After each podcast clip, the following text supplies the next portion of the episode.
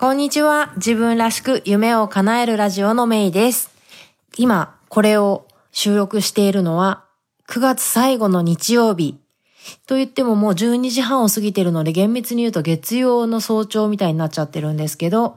ただ、これをおそらく配信するのは年末になってるだろうと想像して、えー、今日は、ま、比較的緩い内容と言いますかね、えー、9月に日本と韓国にえー、行ってきたので、そのお話をしようと思います。あの、期間で言うと12日間っていう短い期間だったんですけど、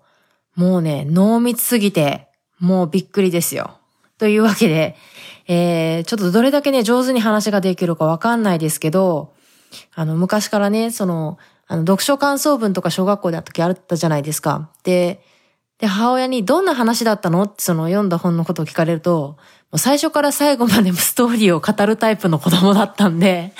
こうね、要約して話すっていうのがね、ちょっといまいち苦手なとこもあるんですけど、でも、もう最悪いいじゃんって、もう時系列で全部話しちゃいますって感じで、えー、話してみようと思います。というわけで、えー、今日も私の大好きなサンディエゴからカリフォルニアの青い空と行きたいとこですが、カリフォルニアの夜空と暖かいというか涼しい風が皆さんの心に届きますように。どうぞ最後までお付き合いください。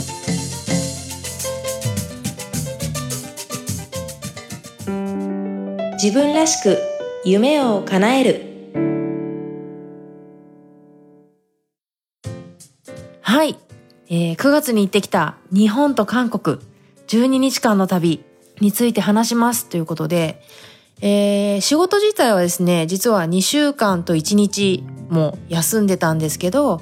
えー、そのうちの12日間を日本と韓国に行って、えー、残りの休みはサンディエゴでゆっくりというような、え、計画を立てて行ってました。でね、結果話すと、もう行ってよかったですね。っていうのが、なんだろう、まあこれ不安の話なんですけど、まあ日本にね、帰省するのはまあ帰省しようと思ったんですけど、韓国に行くかどうかっていうのを、まあ、ちょっとだけ迷ったんですよねっていうのが、まあ、今回その日本、韓国を子供二人連れて、一人で、あの、夫なしでね、えー、行ってたんですよ。で、まあ、日本はね、まあちょっとフライト2つ、サンディエゴから成田の直行便と成田から福岡ですね。2, 2つ乗り継げば、まあ実家の親が、えー、空港まで迎えに来てくれるか、まあなんとかなるだろうと。うん、そこもね結構チャレチャレンジャーですねって言われることもあるんだけどまあね飛行機はまあ何が起こっても最悪時間が経てば到着するのでいいやって思ったんですけど韓国の方がねまあ一人じゃ行かなかったですよ。子供子供二人連れて一人じゃ行けないなって思っててでもねもう韓国に10年行ってなかったんですよね。でもうあのこの番組を長く聞いてらっしゃる方とかまあ、私のことをね個人的に知ってる方はもうご存知だと思うんですけど私その日本に住んでた時に韓国の、えー、観光マーケティングの仕事をしてたんですよね。だからあの40回以上韓国に行ったことがあるんです。多い時でも月に12回行ってるペースで行ってたんですよ。それをもういきなりアメリカに来て10年行かなかったんですよね。でだけどやっぱり韓国にはこう今でも付き合いのある大事な人たちがいてやっぱりそこにはこう青春というかね私が20代の仕事を費やしたまあ思い出が詰まってる場所なんですよね。別に韓国に住んでたことはないんですよ。韓国に住んでたことはなくてなんですけどまあ日本を起点にしながら、まあ、日本中あちこち回ったりとか、まあ、韓国を訪れたりっていうことをよくしてたんですね。でまあそんなわけで10年ぶりの韓国っていうのででもね子供2人で1人はまず無理だなって4歳と1歳ですよ。ね1歳とかまあ一応歩くけど1歳2ヶ月なんでね歩くってったってみたいな感じだしね4歳だって4歳になったばっかりでママ疲れたよもう歩きたくないよって言われたらもうそこでもうね そうで腕は2本しかないしでも3人分の荷物持ってかないといけないしねっていうので、一人じゃ無理だなって思ったんですけど、でもどうしても行きたかったんですよね。10年ぶりの韓国に。で、Facebook の、その、まあ、お友達に、えー、誰か一緒にいてくれる人いませんかっていうのを、ある日こう、投稿したら、まあ、何人かの人がこう、何々みたいな感じで反応してくれて、でもそのうちの一人、えー、具体的に言うと、ゆきさん。ゆきさんはちょっとステージネームなんですけど、まあ、ゆきさんが、まあ、名乗りを上げてくださったんで、もう速攻メッセージ送って、いや、実は子供二人と一緒なんですけど、行ってもらえませんかって言ったら、あら、それなら余計に大歓迎だわよ、みたいな感じで、すごいトントン拍子に決まって、というわけで、ゆきさんと私と子供二人で行く10年ぶりのソウルだったんですよね。でね、ほんとね、ゆきさんでよかったなと思いました。まあ、なんでゆきさんがだからよかったかっていうと、まあ、まずゆきさんは、えー、まあお子さん2人いらっしゃるんですけどもうすでに大きくなられてて、えー、うちとは全く状況がもう違うんですよね。まあそういう意味ではゆきさんも私とちょっと世代の違うお友達以前もちょっとどこかで話したと思うんですけど私は世代の違うお友達をたくさん持ちたいと思ってて、まあ、実際まあどちらかというとこう年上の、えー、お知り合い仲良くしていただいてるというかね、えー、私がすごくこう、まあ、尊敬してたりとかお近づきになりたいと思ってるタイプのあの先輩みたいな方がたくさんいらっしゃるんですけど、まあ、ゆきさんもそのその一人。うん。まあそんなわけでねお子さんはもう大きくなられててでまああのゆきさんってまたねこの番組にもぜひね出演していただきたいと思ってるんですけど、えー、専門学校でキャリアについての教育をされてたりだとかあと不動産ビジネスですねとかもされてたりしてまあ早い話お金に余裕があるとね。だからまあもうそういう気軽にねいいわよって韓国いいわよって言ってくれる。ね。でちなみに7月も2回韓国に行かれてたそうでうん。まあそういった意味で、まあ、お仕事はされてるから忙しいんだけども、まあ、まあ韓国ぐらいならあの時間タイミングが合えば行けますよっていう感じだったのも本当にありがたかったんですよね。うん。でそのしょっちゅう韓国にも行かれた経験のある方だから、もう、あ、ここも行かなくちゃ、あそこも行かなくちゃっていう感じじゃなくて、もう韓国だったらいつでも行けるから、あの、メイちゃんの会いたい人に会って、みたいなそんな感じなんですよね。これがまたありがたくて、私としてはやっぱ10年ぶりの韓国だから、あそこ行きたい、ここ行きたいは全然ないんですよ。もうどこでもいいんですよ。韓国であれば。だけど、やっぱりどうしても会いたい人がいると。ゆきさんが直接知らない人だけども私はどうしても会いたい人がいるとそれもいいわよって感じだったんですよねなんでもうゆき様様ですよでそうですね。日本の話よりだから韓国の先話を先にするんですけど、えー、韓国に行ったのがだから日本に到着した次の週末みたいな感じ、えー、金土日で行ったんですよ。でそれが9月ってあの連休が2つあったの覚えてらっしゃいますかね？あるんですよね。えー、一つが確か敬老の日でもう一つが春分の日かな。でその春分の日の方の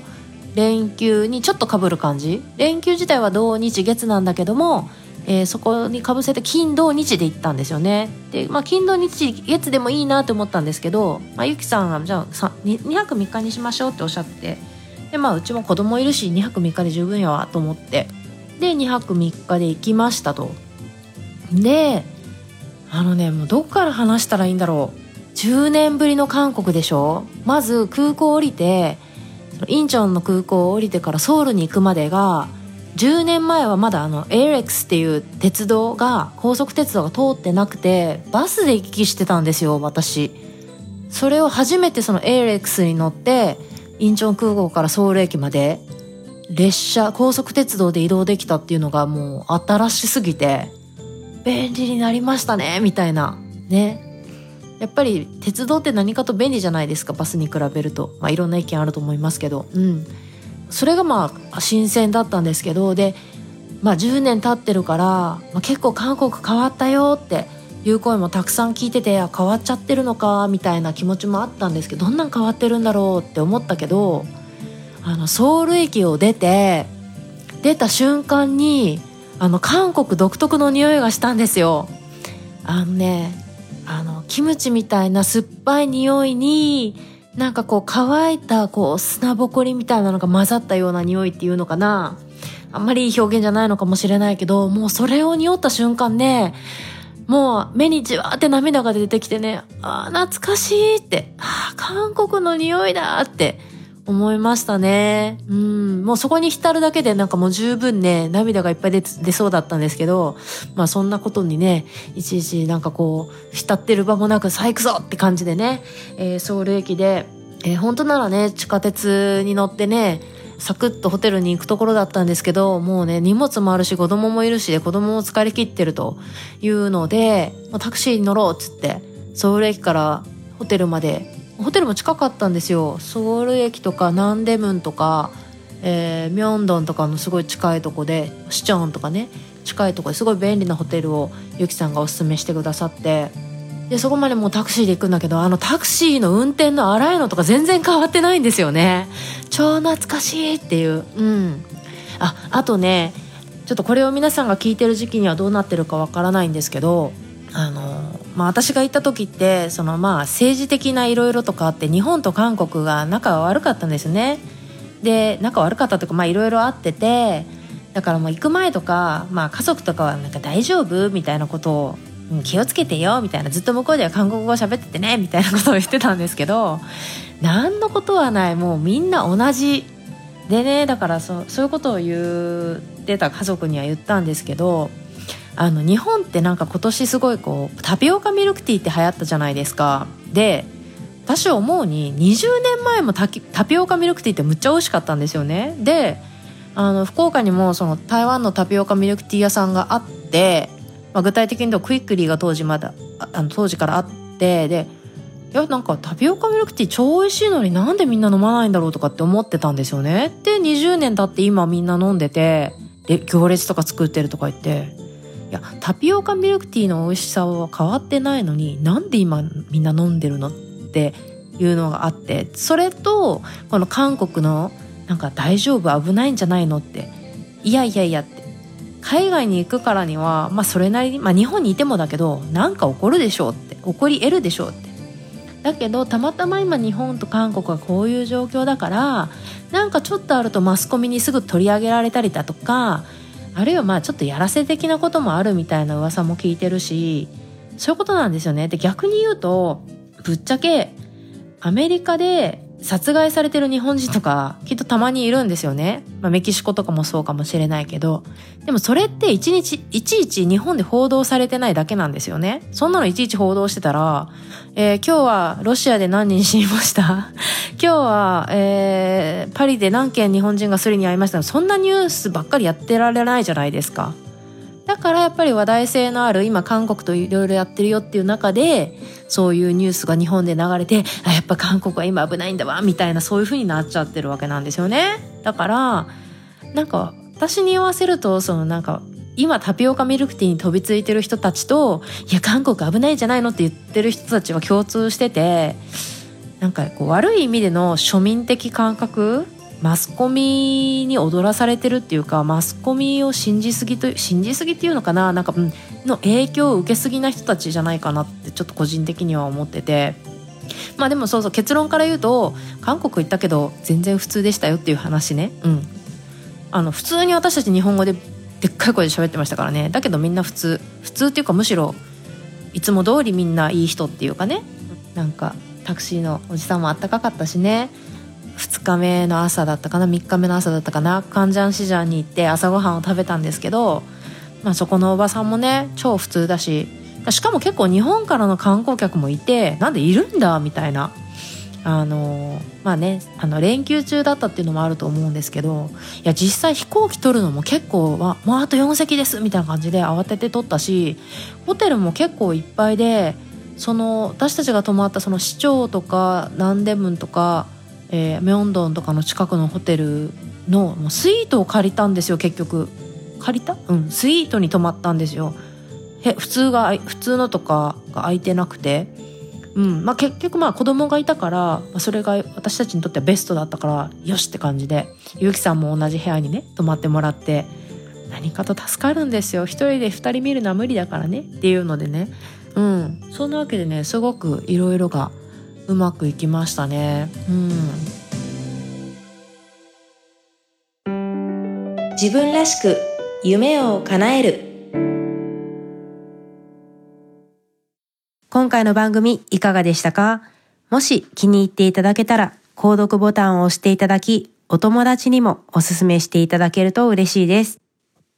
自分らしく夢を叶えるウェブサイトでは今回の内容はもちろん他にも元気の出で役立つコンテンツをお届けしています。